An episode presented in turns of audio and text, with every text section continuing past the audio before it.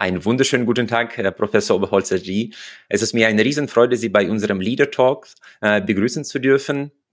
Äh, als ich Ihren Lebenslauf gelesen hatte, war ich wirklich beeindruckt äh, dass sie ja nicht nur aus Europa in Harvard und Wharton äh, gelehrt haben, sondern auch die Auszeichnungen fürs beste Teaching bekommen haben, was natürlich dann eine besondere Ehre ist, die Studenten für die Sache zu gewinnen, äh, mit der man eine gewisse Leidenschaft, glaube ich, versprühen darf. Wie schafft man es, aus der Perspektive eines Selbstentwicklers so weit zu kommen?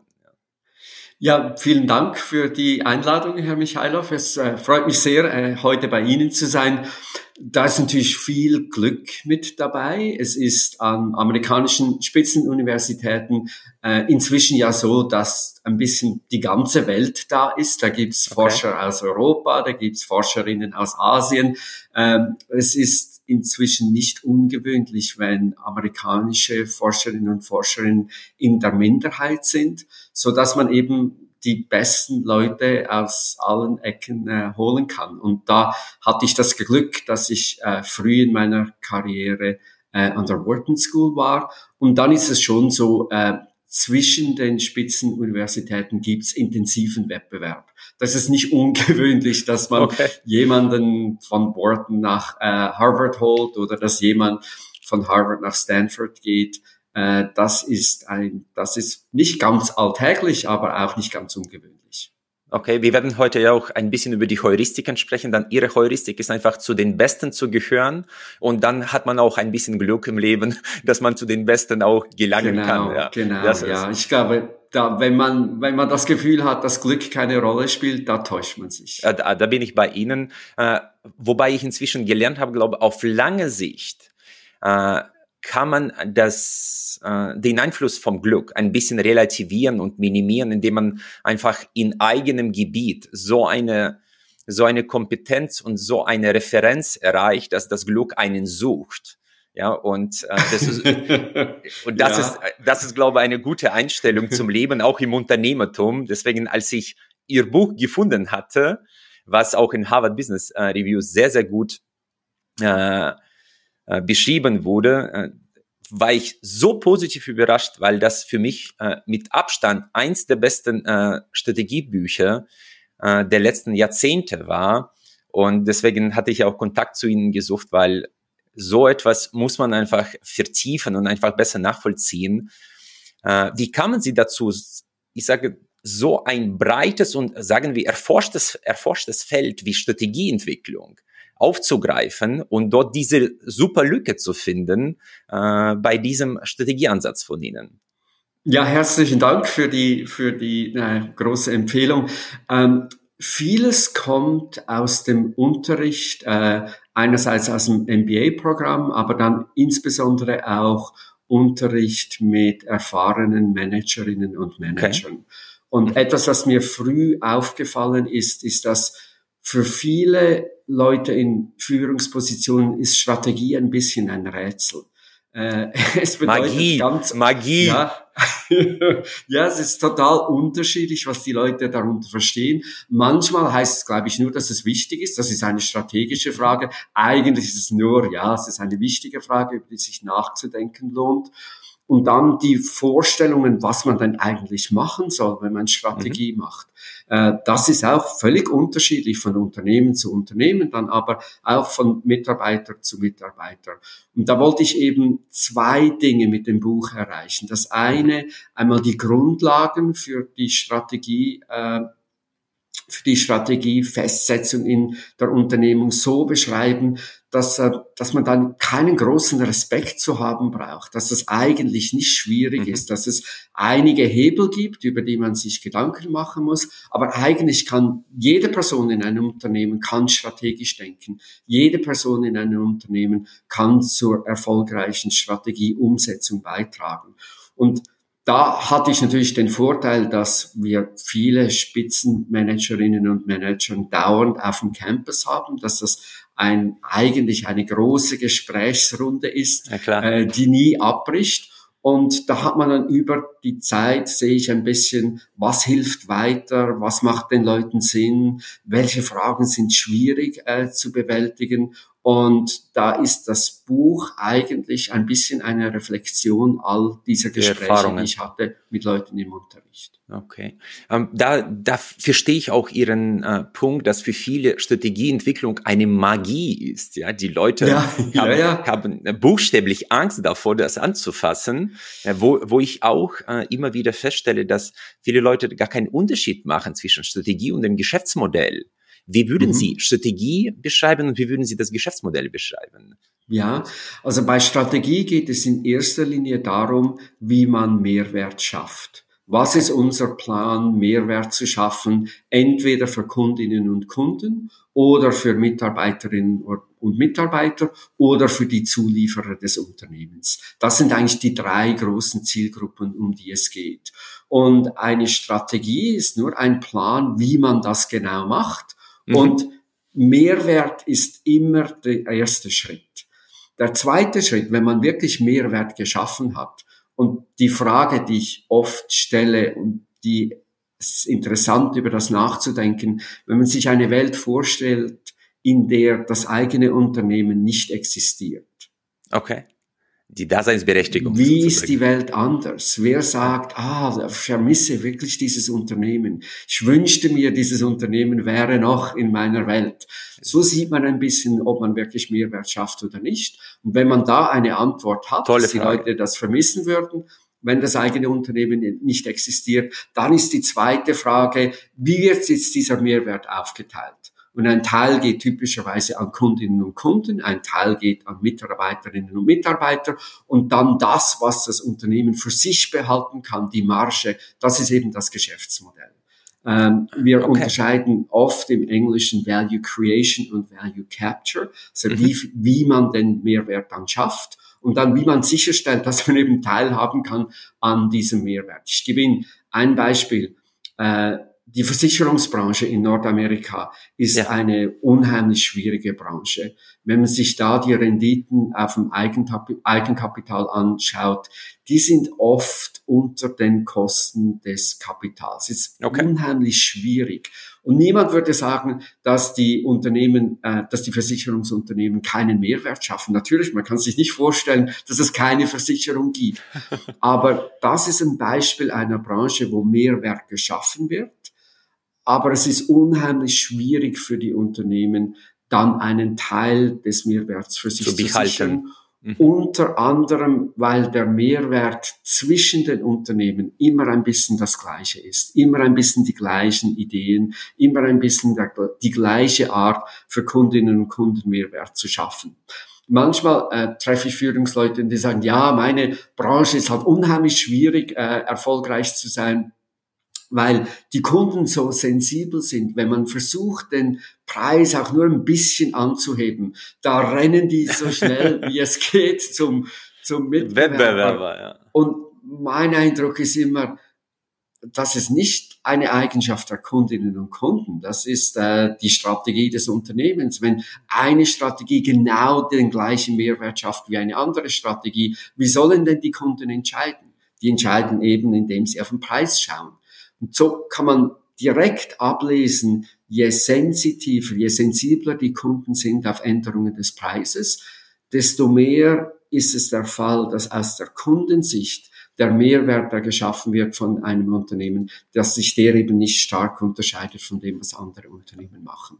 Äh, schlussendlich ist Strategie eine Frage der Kreativität. Ja. Eine Frage dessen kann man sich immer neue Arten und Weisen vorstellen, wie man Mehrwert schaffen kann. Super. Das heißt, Sie haben ja mehrere Punkte tangiert, die wirklich essentiell sind. Zum Beispiel Ihre Frage, wer wird uns vermissen, wenn wir vom Markt verschwinden? Das finde ich ja super ja. spannend. Wir bezeichnen das immer, was ist die Daseinsberechtigung für ein Unternehmen? Ja. Und äh, wenn man jetzt das äh, positiv mit dem Erinnerungsvermögen korreliert, dann weiß man, äh, je mehr Menschen einen vermissen, desto stärker ist die Daseinsberechtigung ausgeprägt. Und der zweite Aspekt, den Sie angesprochen hatten, was wir in unseren Konzepten und in unseren Transformationsprojekten aufgreifen, das ist sogenannte differenzierende Mehrwert, weil es nicht ausreicht, Mehrwert sozusagen zu schaffen. Man muss den auch monetarisieren und das ist das, was Sie auch zu Recht anmerken. Wenn man Mehrwert schafft, aber der ist 0,0 unterscheidend äh, von den anderen, dann ist das nur der Preis, der einen Anhaltspunkt bietet, ja. wodurch ich jetzt zu einem anderen Unternehmen gehen darf oder ja, kann. Ja, ja. Das ist genau richtig. Und, und die Reihenfolge spielt eben eine große Rolle. Äh, insbesondere wenn ich mit äh, jüngeren Studierenden zusammenarbeiten, die beginnen oft mit dem Geschäftsmodell. Die, die denken oft darüber nach, ja, und wie können wir dann profitabel umsetzen. sein?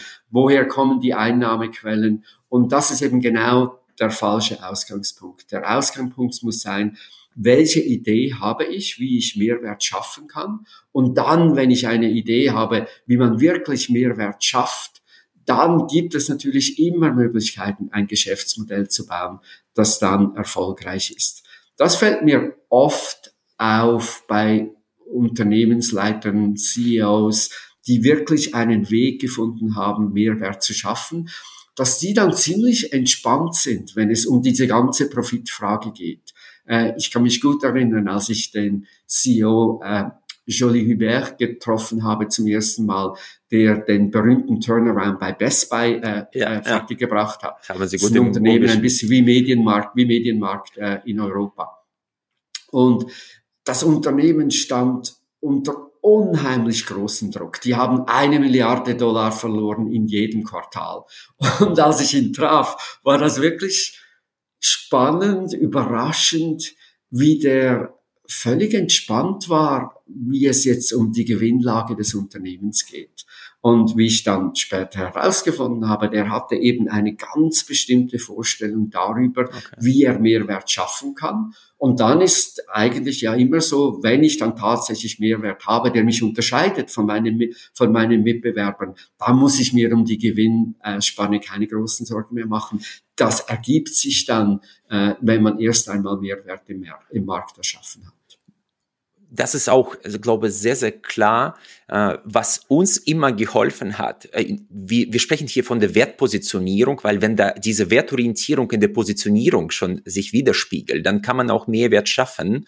Und wir sagten immer, identifiziere deine absolute Kernstärken, die dich differenzieren können. Bei Best Buy war das, glaube ich, auch, Sie haben das Beispiel äh, gebracht, dass die Filialdichte was sie als äh, Stärke dann ausgenutzt hatten, was ursprünglich vielleicht sogar als Schwäche angesehen war, als Fixkostenbelastung. Ja. Die haben das gedreht, ja.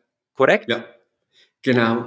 Die haben, statt diese großen Verteilzentren zu bauen, wie man das typischerweise in E-Commerce macht, haben die begonnen, von jeder einzelnen Filiale Produkte an die Kunden zu senden. Und die haben etwa 1000 Filialen in den USA. Das heißt, es ist immer eine ganz in meiner Nähe und deshalb waren die dann viel schneller beim Liefern von Produkten, die die Leute online bestellt haben. Das war eine der großen Ideen, die den Turnaround ermöglicht hat. Und vom Working Capital natürlich eine geringere Belastung, weil man keine Doppelung der Vorräte hatte. Ja, man hatte ja sozusagen aus dem äh, aus den Filialen auch wirtschaften können. Ja. ja, genau, genau. Das ist ein großer Vorteil.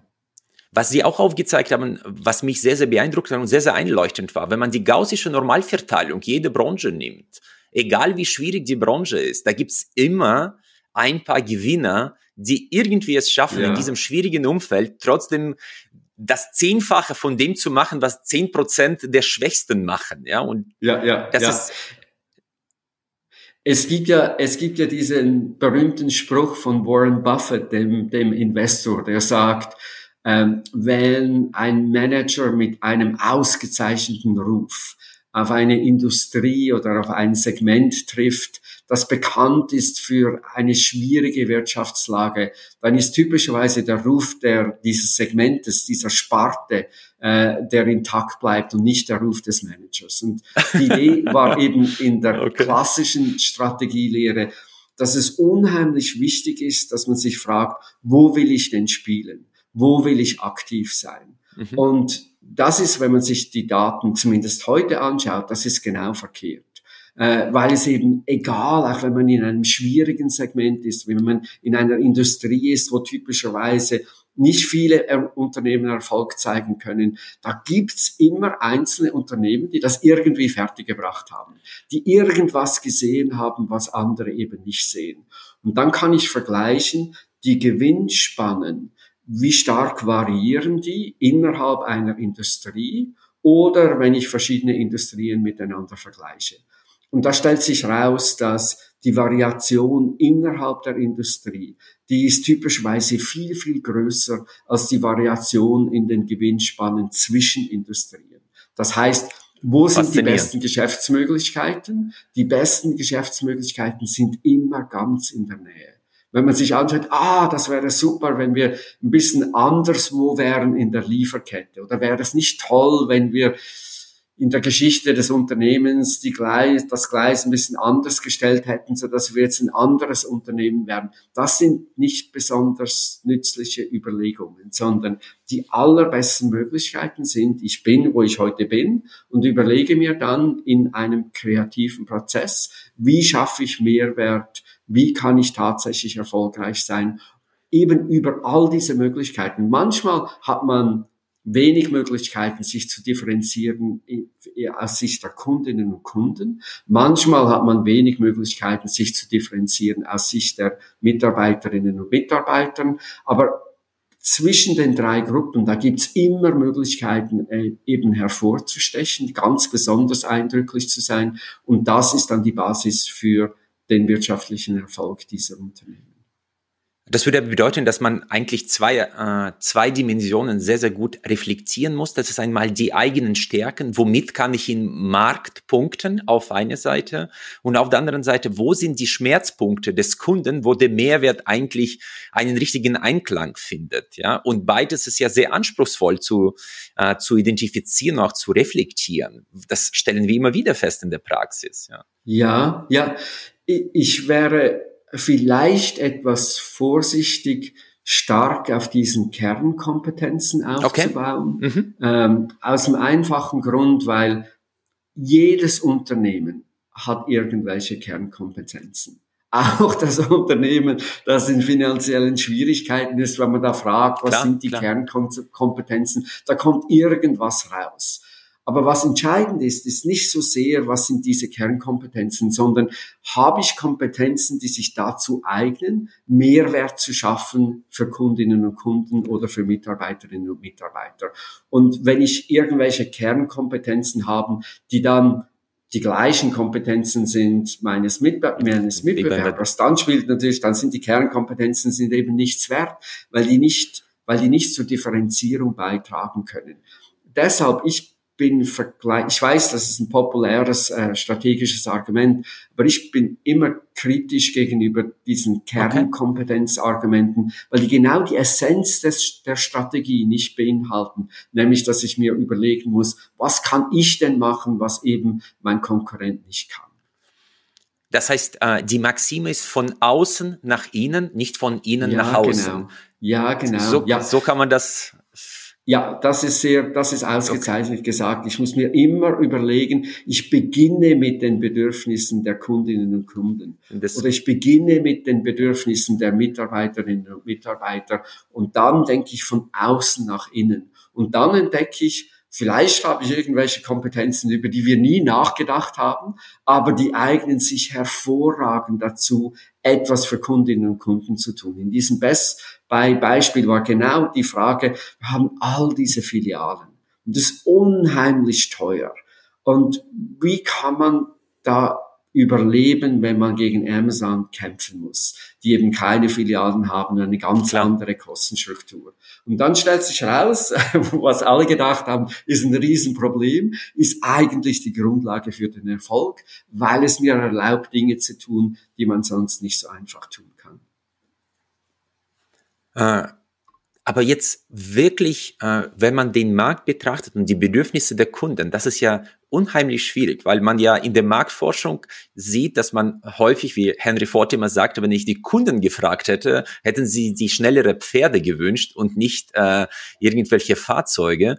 Wie schafft man das, so ein iPhone rauszubringen, so ein iPad rauszubringen, was man eigentlich sich nicht bei den Kunden äh, gewinnt, sondern tatsächlich aus, aus Kreativität oder vielleicht Gespür für die Zukunft ableiten kann. Wie, wie kann man sowas fördern? Ja, da würde ich vielleicht zwei Sachen sagen. Es gibt natürlich mhm. diese enormen Durchbrüche, Innovation, wo man sich nicht genau vorstellen kann, was denn das eigentlich heißt und jetzt, wo wir Internet ja. haben, wie wird sich denn das Leben verändern? Äh, das, das muss man ein bisschen erleben, um festzustellen, äh, wie, was das bedeutet. Ja. Das, aber die meiste Innovation ist nicht so. Äh, die meiste Innovation baut auf, vergleichsweise graduell, macht Dinge besser, an die wir uns. Oder Kombinatorik, ja.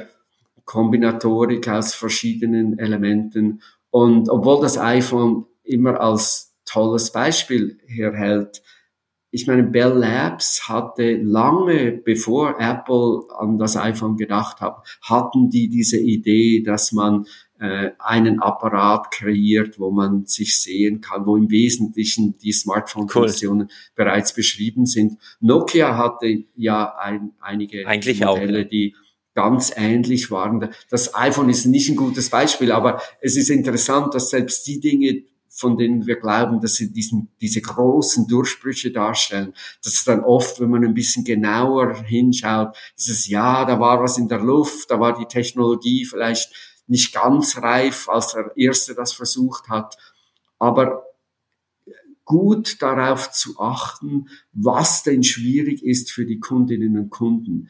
Das ist eine Kunst, die mehr mit der Bereitschaft zu tun hat, äh, zuzuhören. Ich gebe Ihnen ein Beispiel. Es gibt ein, eine Kinokette in Arizona, äh, wo, wenn man reingeht, das erste, was einem auffällt, ist, sind äh, viele junge Paare sind im Kino. Äh, und insbesondere okay. so Paare im Alter, wo man, wo man typischerweise äh, kleine Kinder hat. Und äh, wenn man in ein normales Kino geht, das ist natürlich schwierig, da ins Kino zu gehen, weil kleine Kinder zu Hause, das ist dann Klar. schwierig, einen Babysitter zu finden, ist oft auch sehr teuer. Was macht das Kino? Die haben eben einen Kinderhort im Kino selbst. Und das ändert alles. Das ändert, wie oft die Leute gehen. Das ändert, die, die geben dann auch mehr Geld aus, weil es ein spezieller Abend ist und so weiter und so fort.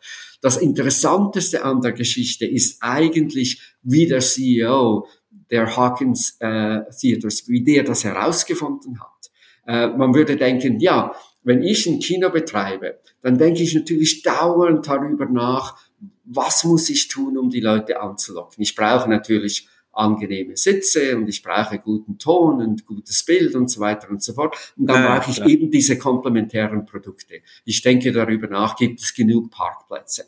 Aber der Kinderhort, das ist ihm nur aufgefallen, weil er selbst kleine Kinder hatte. Und dann, als okay. er kleine Kinder hatte, obwohl er in diesem, in, in diesem Betrieb arbeitet, hat er plötzlich gemerkt, ah, jetzt kann selbst ich kann nicht mehr ins Kino gehen, weil eben Babysitting teuer, kompliziert, manchmal äh, kommen die Babysitter nicht zur Zeit. Und das ist ein bisschen, finde dieses Beispiel interessant, weil eigentlich ist es ja nicht so schwer, so schwierig herauszufinden, weshalb jetzt bestimmte Zielgruppen nicht im Kino auftauchen.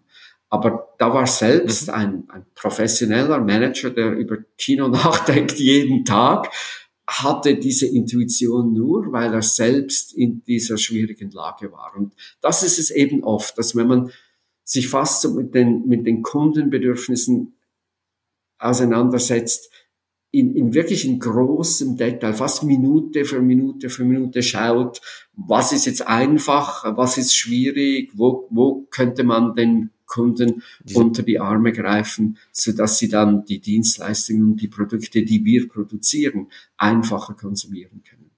Also mit den Augen des Kunden die Painpoint sozusagen spüren, ja, und sehen, okay, ja. wo, wo wo könnte es entlang seiner äh, Customer Journey eigentlich ein Problem gelöst werden können? Ja, ja genau. Und eben wieder die, die das, der, der Hauptpunkt ist äh, Strategie im Kern. Alles dreht sich um Kreativität. Äh, Kreativität ist wirklich die, wenn man wenn man beschreiben müsste, was denn ein jemand, der toll, tolle Strategie macht, was die Person auszeichnet, da geht es immer nur um Kreativität, mhm. weil die, die Grundkonzeption, was Strategie ist, was sie tun soll, wie sie zu Erfolg führt, das ist alles ganz einfach. Da gibt es nichts, was rätselhaft oder schwierig ist. Was schwierig ist, ist, ist Kreativität. Und ich frage oft, äh, wenn ich mit Leuten zusammenarbeite, äh, wie oft gelacht wird in Strategiesitzungen. Und da schauen die mich jeweils an wie, spinnt der? Da gibt's nichts zu lachen. Strategie lachen, ist eine, es ist, ist eine es ist ernste Sache. Sache ja. Aber wenn man sich dann ja. überlegt, wo sind die, was sind die Momente, wo man sich wirklich entspannt fühlt, wo man kreativ ist, wo man Ideen austauscht, das sind natürlich Momente, die dann Spaß machen, wo man lacht, wo man sich gegenseitig, gegenseitig begeistert, wo man sich anfeuert. Und das ist ein bisschen, was man in der Strategielehre braucht. Sonst, sonst ist es halt im Wesentlichen ein komplizierter Aspekt des Budgetprozesses, äh, der dann wohl wirklich niemandem okay. Spaß macht.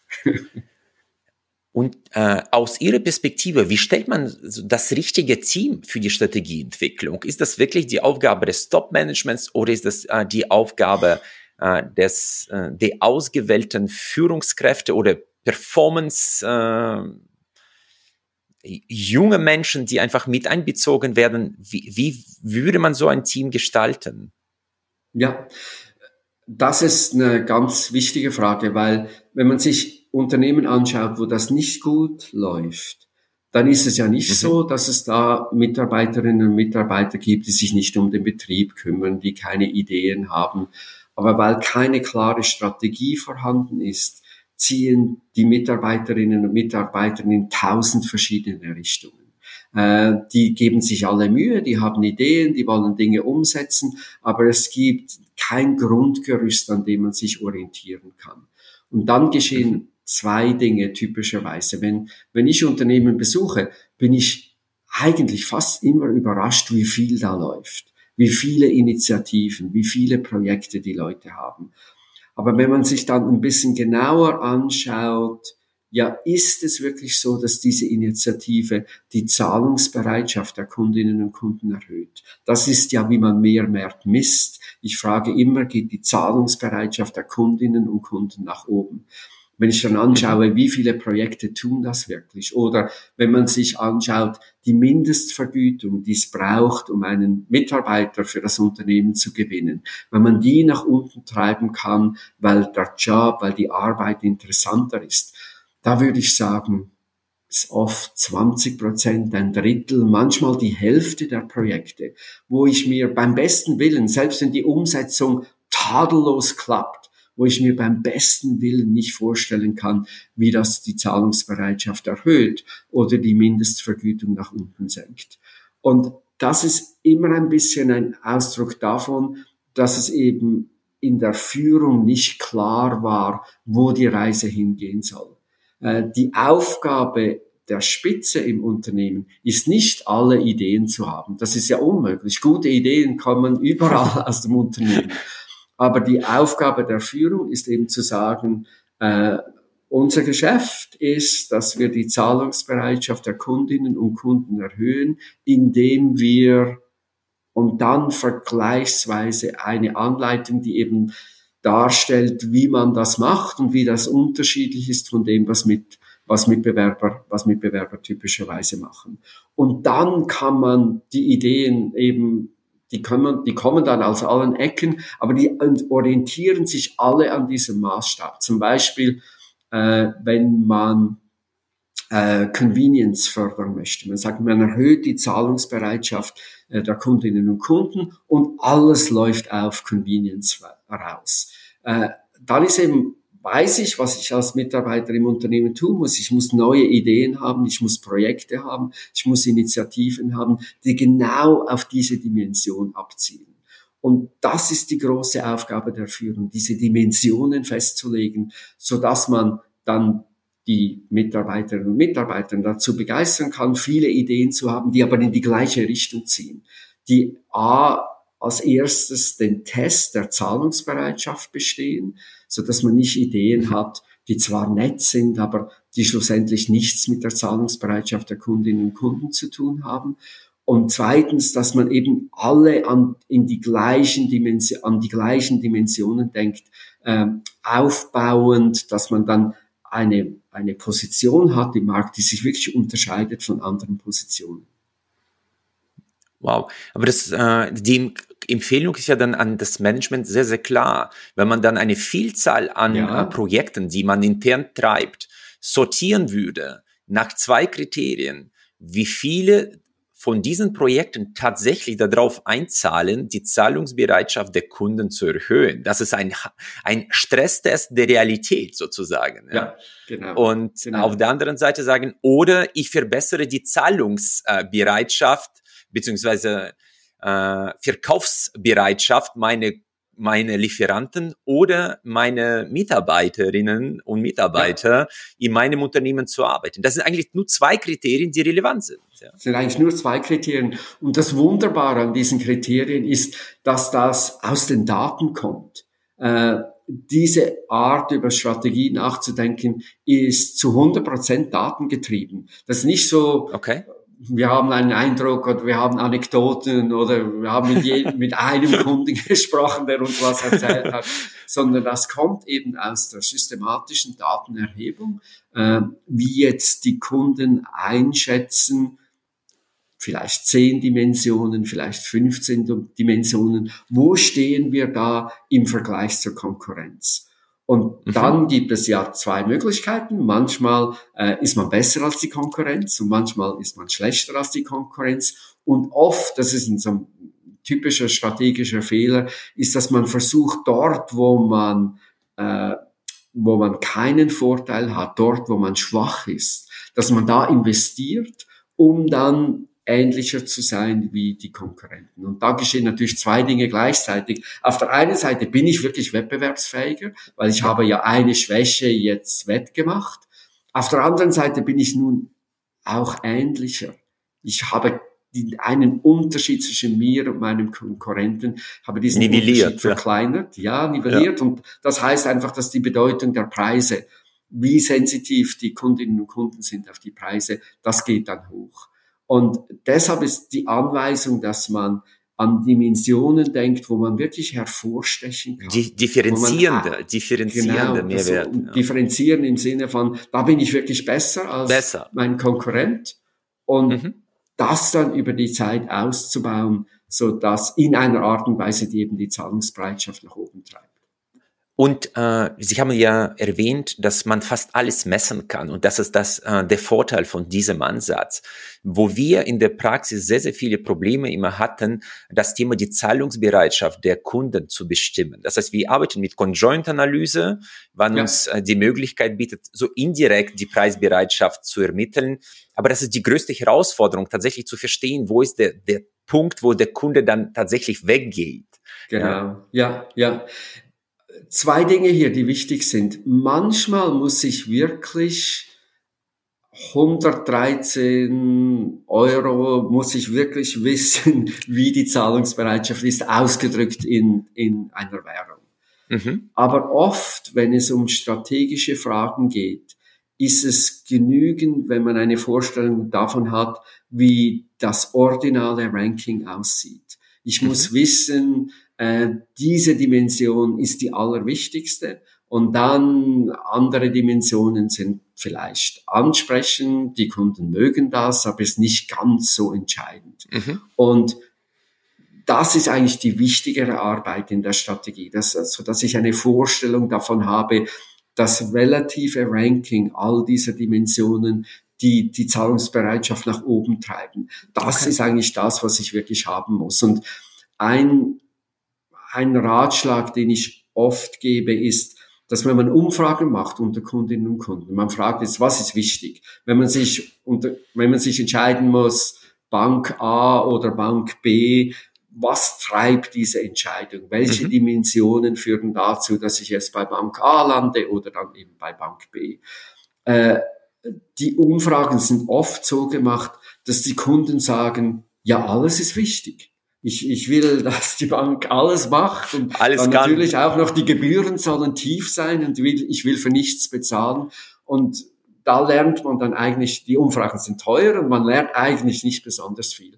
Und äh, ein Vorschlag, wie ich das oft mache, ist, dass ja. ich die Dimensionen habe, die äh, Kundentyp, die, die Kriterien, die Kunden typischerweise anwenden, wenn sie sich für das eine oder für das andere Unternehmen unterscheiden. Und dann gebe ich den Kundinnen und Kunden 100 Punkte. Und die sollen die 100 Punkte auf die verschiedenen Kriterien anwenden. Jetzt habe ich einen wirklichen Trade-off. Jetzt kann ich nicht mehr sagen, alles ist mir wichtig und ich will auch noch alles zu tiefen, zu tiefen Gebühren, sondern ich muss mich jetzt entscheiden, was ist wirklich ganz wichtig und wo kann priorisieren, eben, wirklich ja, priorisieren. Ja. Damit leben, dass nicht jedes Unternehmen alles besonders toll machen kann. Das ist insbesondere auch wichtig, weil die schwierigste Sache in der Strategieumsetzung ist ja oft, sich zu entscheiden, was man nicht tun soll. Äh, wenn, wenn, wenn wir eine Runde, wenn wir eine Gruppe von Leuten, die Erfahrung haben, die begeistert sind fürs Unternehmen, dass das Tollste, was wir machen können, ist, darüber nachzudenken, was wir denn sonst noch tun könnten so diese Listen zu machen mit 15 ja, ja. anderen Dingen, die man auch noch tun soll. Das ist wirklich, das macht unheimlich Spaß. Im Gegensatz dazu, sich zu entscheiden, was man nicht was tun man nicht soll. macht. Die Pro ja, die Projekte, die man beenden soll, die Initiativen, die eben keinen Sinn mehr machen. Das ist unheimlich schwierig. Ja. Und, und die Priorisierung dieser Kriterien, äh, die die Kundinnen und Kunden anwenden, wenn es darum geht, welche Dimension der Zahlungsbereitschaft soll man jetzt ansprechen. Diese Priorisierung, die ist insbesondere auch wertvoll, weil ich dann wirklich aus den Daten lesen kann, das ist jetzt was, was sie nicht mehr machen, weil es ist einfach nicht so besonders entscheidend für die Kundinnen und Kunden. Ähm, das ist, wir sagen dazu, der Erfolg beginnt häufig mit einem Nein, nicht mit ja. einem Ja. Ja, ja, ja. Das ist genau ja. die gleiche Botschaft. Sie haben ja auch, genau. glaube bei der Softwareentwicklung auch ein sehr, sehr prägendes Beispiel äh, gebracht, dass man vielleicht sagt, ich mache jetzt nicht alle Funktionen, aber ja. die Funktionen, die ich jetzt entwickle, nur drei vielleicht, ja. da werde ich ja. Weltmeister und Weltklasse-Anbieter sein und damit werde ich die anderen alle einfach ausstechen. Und das ist der differenzierende Mehrwert mit einem Fokus. Ja. Ja, genau. Es gibt ja diesen lustigen Spruch von äh, Paul Buchheit, der Gmail für Google äh, ja. äh, erfunden hat. Der hat gesagt, if your product is excellent, your product doesn't have to be good. Okay. Und die Idee ist genau, dass man halt in zwei, drei Dimensionen ist man wirklich Weltklasse. Weltklasse. Und dann spielt alles andere spielt nicht mehr so eine große Rolle. Ah, das ist auch ein super Spruch, den muss ich mir auch merken. Ja, das ist, weil äh, wir haben, äh, deswegen ist mir äh, diese Wertorientierung per se, diese differenzierenden Mehrwert zu suchen. Ich glaube, das ist insofern sehr essentiell, weil der Mensch natürlich seinem Fokus folgt. Ja, und Energie folgt auch dem Fokus. Und wenn man den Fokus auf den Mehrwert richtet, beginnt man mit offenen Augen durch die Welt zu, ja. zu gehen. Ja? ja, ja, genau. Und dann können eben, was oft ein Problem ist in Unternehmen, dass viele Mitarbeiterinnen und Mitarbeiter das Unternehmen in unterschiedliche Richtungen ziehen. Sie denken, es geht darum, die Kosten zu, senken, zu denken, zu senken. Ich denke, es geht darum, die Qualität zu erhöhen. Und die Kombination unserer Aktivitäten ist nicht besonders äh, vielversprechend. Und deshalb eben, wenn man, wenn man erstmal die, die Dimensionen die wichtig sind, wenn man die festgelegt hat, dann kann man eben Strategie demokratisieren, so dass viele Leute strategisch denken können, dass viele Leute äh, Ideen beitragen können, immer im Wissen darum, wir haben uns entschieden, wie wir uns unterscheiden wollen von konkurrierenden Unternehmen. Mhm. Was uns auch immer wieder hilft, ist äh, die Frage zu beantworten, ist dieses strategische Zielbild, das wir erreichen wollen bei unseren Kunden, ist das verhaltensleitend für unsere Organisation? Weil äh, wenn man ein Bild hat, das dazu führt, dass die Mitarbeiter in unterschiedliche Richtungen gehen, dann ist das fatal fürs Unternehmen. Ja, ja, ja. ja. Diese Koordination ist, ist absolut entscheidend mein Eindruck ist, dass die Koordination manchmal, es gibt ja so in, in der Umsetzung von Strategien eine Richtung, die betont, dass eben dieses Umsetzen von Strategie unheimlich kompliziert ist und unheimlich okay. oft nicht gelingt. Meine Erfahrung ist eigentlich dort, wo das nicht gut läuft, läuft es nicht gut, weil die Strategie nicht klar ist Wenn die Strategie erst klar ist, dann ist die Umsetzung viel einfacher. Aber wenn, wenn man, wenn es eben unklar ist, wie man denn jetzt wirklich konkurrieren will, wenn es unklar ist, woher der Mehrwert kommen soll, dann ist natürlich Umsetzung da, da ist ein bisschen wie ein langes Menü, wo sich jeder das mhm. ausliest, was ihm eben, was ihm eben am besten gefällt. Und die Summe all dieser Anstrengungen ist dann oft nicht besonders vielversprechend. Sie sprechen jetzt einen sehr, sehr wichtigen Punkt, diese Execution von, äh, sagen wir, langfristigen Initiativen. Ich habe aktuell eine Studie durchgeführt im deutschen Mittelstand und äh, da kam auch raus, dass über 50 Prozent alle strategische Initiativen scheitern und jetzt ja. haben Sie, äh, glaube ein Grund fürs Scheitern genannt, wenn es nicht klar ist und dann nicht klar kommuniziert ist, dann scheitert man einfach auf dem Wege zum Ziel. Haben Sie weitere äh, Gründe zum Scheitern? Wo, wo sehen Sie Probleme häufig in der Praxis? Äh, eine Schwierigkeit ist, wenn man abschätzen will, wie einfach oder wie schwierig es ist, neue Kundensegmente für das Unternehmen okay, zu gewinnen. Äh, da gibt's ja oft, in, in fast allen Bereichen, gibt's eine Gruppe von Leuten, deren Zahlungsbereitschaft unter dem Preis ist. Die, die kaufen nicht, die sind nicht im Markt. Und die Idee ist, wenn ich jetzt die Zahlungsbereitschaft nur ein bisschen anhöhen kann, äh, dann habe ich ein neues Kundensegment und ich habe insbesondere ein Kundensegment, das bisher nicht bedient wurde. Äh, ich gebe Ihnen wieder ein Beispiel aus dem Versicherungsbereich. Äh, wenn man junge Leute fragt, wie teuer, wie teuer Lebensversicherung denn ist, haben die total falsche Vorstellungen. Die denken, das ist viel, viel teurer, als es tatsächlich ist. Und die denken auch, dass sie aus Gründen, die mir nicht äh, ersichtlich sind, dass sie, dass sie wahrscheinlich jetzt für Lebensversicherung nicht die, nicht die richtigen Kundinnen und Kunden sind. Okay. Und weil die diese Einstellung haben, äh, sieht man dann, dass Marketing, Marketing sich im Wesentlichen nicht um diese Kundensegmente kümmert. Und so hat man eigentlich ein großes Potenzial an Geschäft, was einfach brach liegt, weil niemand sich darüber Gedanken gemacht hat, ja, ist es wirklich so, dass die Zahlungsbereitschaft ziemlich nahe ist am Preis, so dass man zwei, drei Dinge tun kann, um dann wirklich ein neues Kunden, Kundensegment zu, zu, äh, zu gewinnen. Das ich gebe Ihnen eine Statistik, mhm. die mich immer beeindruckt. Äh, das ist aus den USA in, im E-Commerce-Bereich. Wenn mhm. man sich anschaut, wie viele Produkte die Leute in den Warenkorb legen. Das sind 80 Prozent aller Produkte, die im Warenkorb landen, werden schlussendlich nicht gekauft. Wow. Und okay. wenn man fragt, weshalb, ich meine, man, man verbringt Stunden damit, die Waren auszuwählen.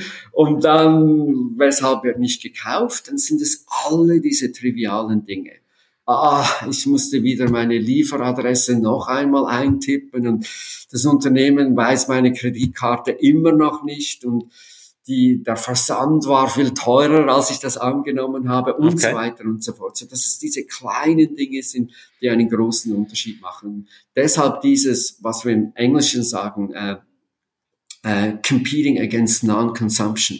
Äh, okay. Dass ich mir darüber überlege, welche Kundensegmente sind nicht im Markt heute und so nicht Kunden. Möglichkeit, nicht Kunden, ja genau, oder genau. Kunden, die so in der Nähe des Geschäftes sind. Mhm. Und da sehe ich oft, manchmal ist es ein Riesenerfolg.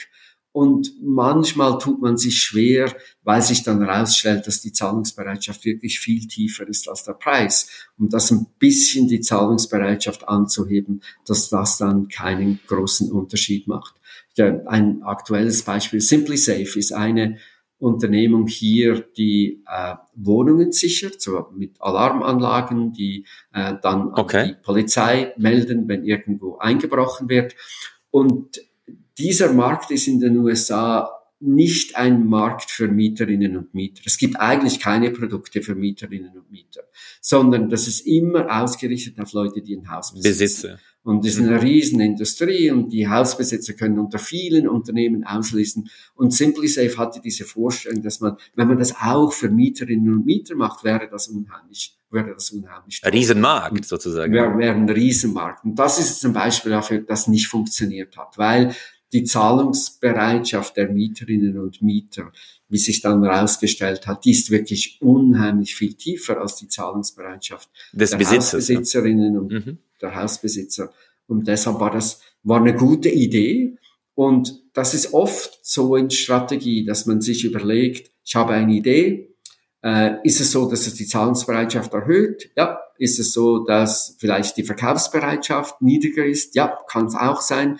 Und dann muss man mit all den Daten, die man hat, muss man mal ausprobieren, muss man mal Experimente machen und dann aus diesen Experimenten lernen, ist unsere Vorstellung tatsächlich richtig? Und dann hat man eine große, eine große Geschäftsmöglichkeit. Oder ist es eben so, dass die Daten das nicht so deutlich gezeigt haben, wie groß jetzt diese Möglichkeit ist?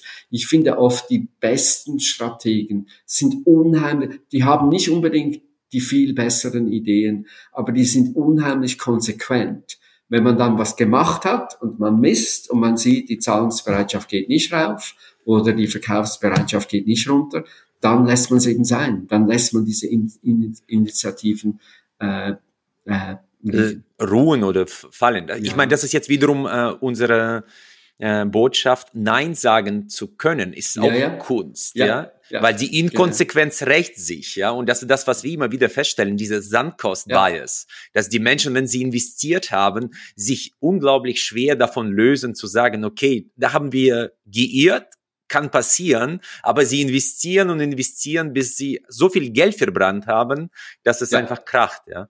Ja, ja, ja. Und äh, vielleicht noch eine Frage zu Thema Marke. Ich glaube, das ist auch ein Asset sehr, sehr häufig für ein Unternehmen, weil die Zahlungsbereitschaft häufig alleine für die Marke und damit vermittelten Mehrwert einhergeht. Ja, ja, ja, das ist super spannend. Äh, wenn ich, wenn ich Ihnen eine Grafik zeige, wo ich Mhm. Auf einer Achse habe ich die Veränderung des Wertes der Marke. Äh, wie viel wertvoller ist die Marke, sagen wir in einem zwei, drei, fünf Jahresabstand.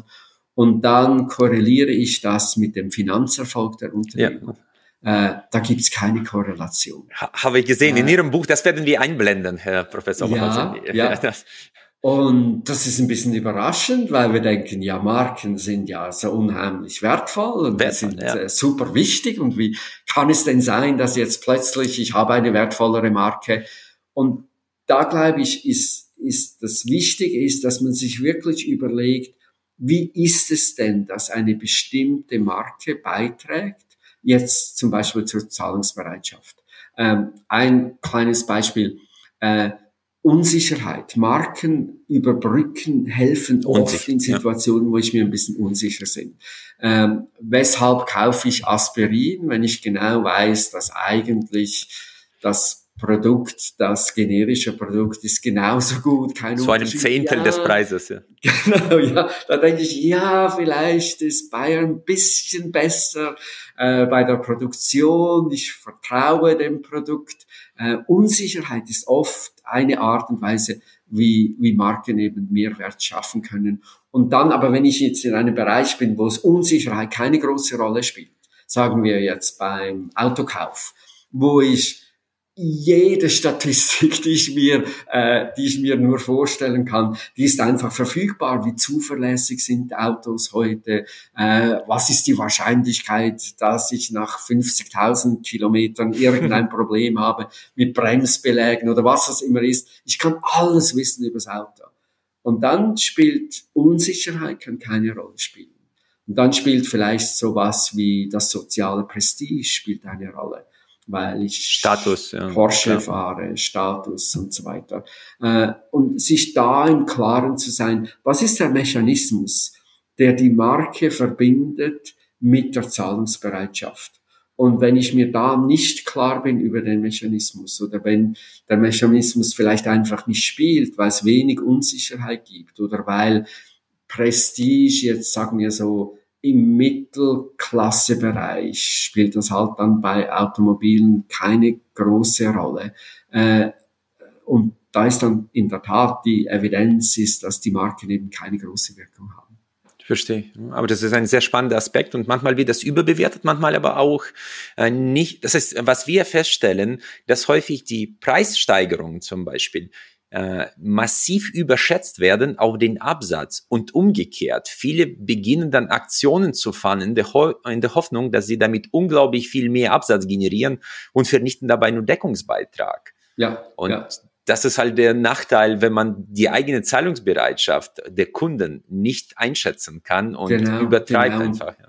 Und wenn man nicht genau versteht, was ist der Mechanismus von, ich habe eine gute Idee, wie ist es dann, dass diese Idee schlussendlich die Zahlungsbereitschaft erhöht oder die Mindestvergütung senkt?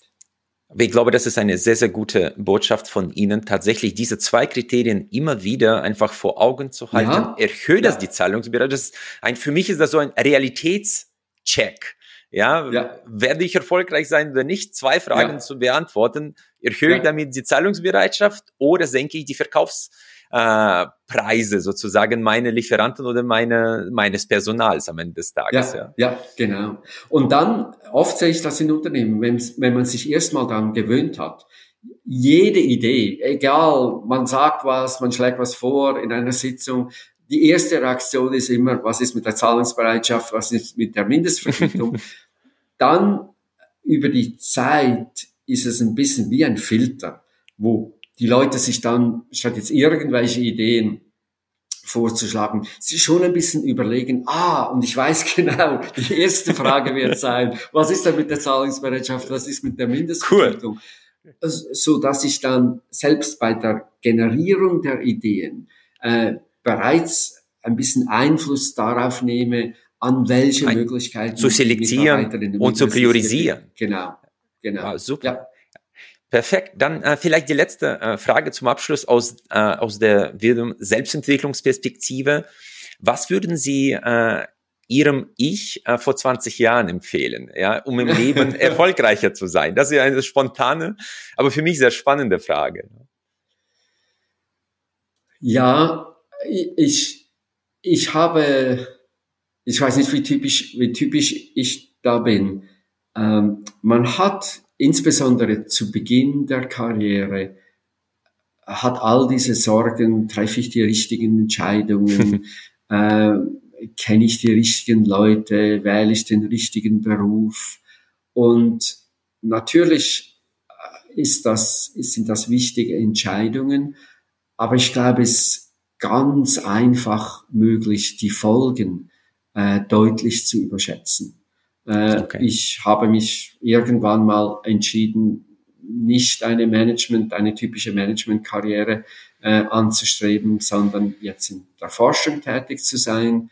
Mhm. Aber ich muss sagen, ich, ich, ich denke sehr gerne an meine Zeit in Unternehmen zurück. Ich habe das geliebt, die, die Entscheidungen, die man fällt, wie man in Teams zusammenarbeitet und eigentlich sind viele Entscheidungen, wenn ich zurückdenke, ah, das schien unheimlich wichtig zu sein.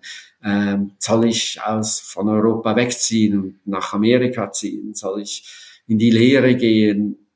Jetzt im Rückblick glaube ich, wahrscheinlich wäre ich ähnlich glücklich, ähnlich zufrieden. Ich hoffe, ich könnte ähnliche äh, ähnliche Beiträge leisten, wenn ich auch was ganz anderes machen würde. Und deshalb ein bisschen, wahrscheinlich würde ich meinem jüngeren Ich empfehlen, ein bisschen gelassener zu sein. Schön. Äh, das zwar ernst zu nehmen, die großen Entscheidungen, aber zu wissen, dass wie man sich dann wirklich auch entscheidet, wahrscheinlich sind die Folgen nicht ganz so dramatisch, wie man sich das oft vorstellt vor allem in dem Alter. Und ich habe auch äh, inzwischen gelernt, dass die schönsten Erlebnisse im Leben selten bewusst geplant waren. Ja, ja, das ja, ist, ja, ja.